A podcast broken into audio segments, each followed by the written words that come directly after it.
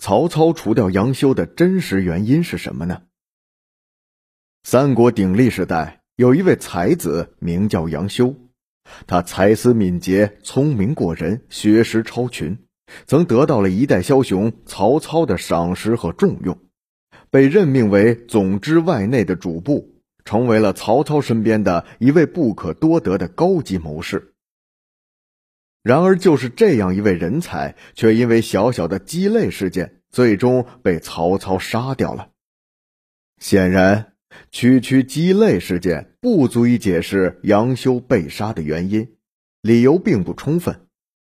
那我们不禁要问：曹操当年草草的除掉杨修，是因为嫉妒杨修的才能，还是有别的原因呢？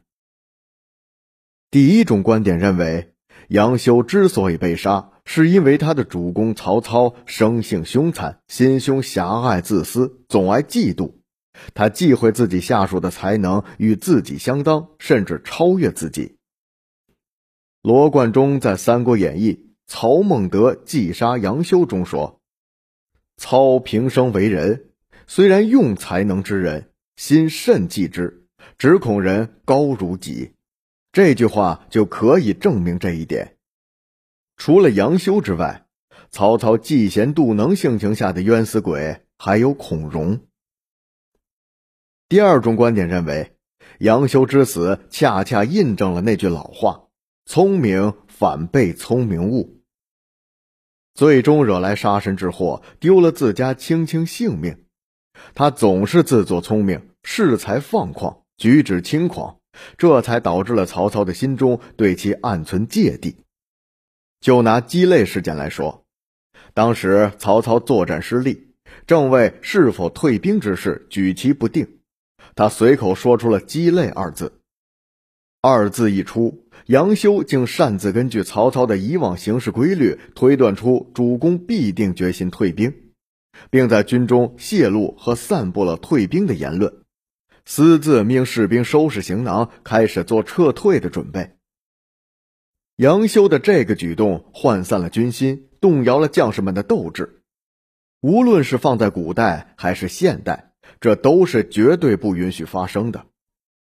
最终，曹操为了严肃军纪、秉公办事，这才杀死了杨修。第三种观点认为，杨修的死与他参与了曹操家庭内部争宠夺位的斗争中有关。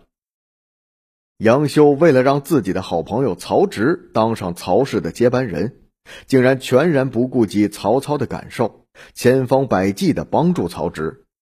曹植与曹丕间的矛盾也因此不断被激化，这破坏了曹操希望儿子们团结亲近的美好愿望，也引来了杨修的杀身之祸。第四种观点认为，由于杨修是袁术的外甥。曹操怕养虎为患，于是借鸡肋事件将他斩草除根，以解除后患之忧。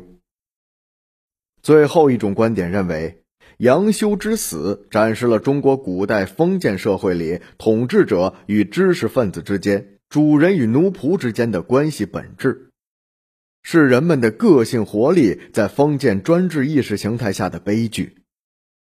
历朝历代的封建统治者对待知识分子具有极重的疑惧心态，但为了维持他的统治体系运转，又不得不对这种矛盾的状态加以利用。杨修恃才放旷不过为表面现象，内在的关键是他冲撞了固有的神圣不可侵犯的封建等级秩序，最终才酿成了悲剧。杨修的死因究竟为何？可能连他自己致死也没有弄得十分清楚。古人已经远去，身后只留下了团团的迷雾。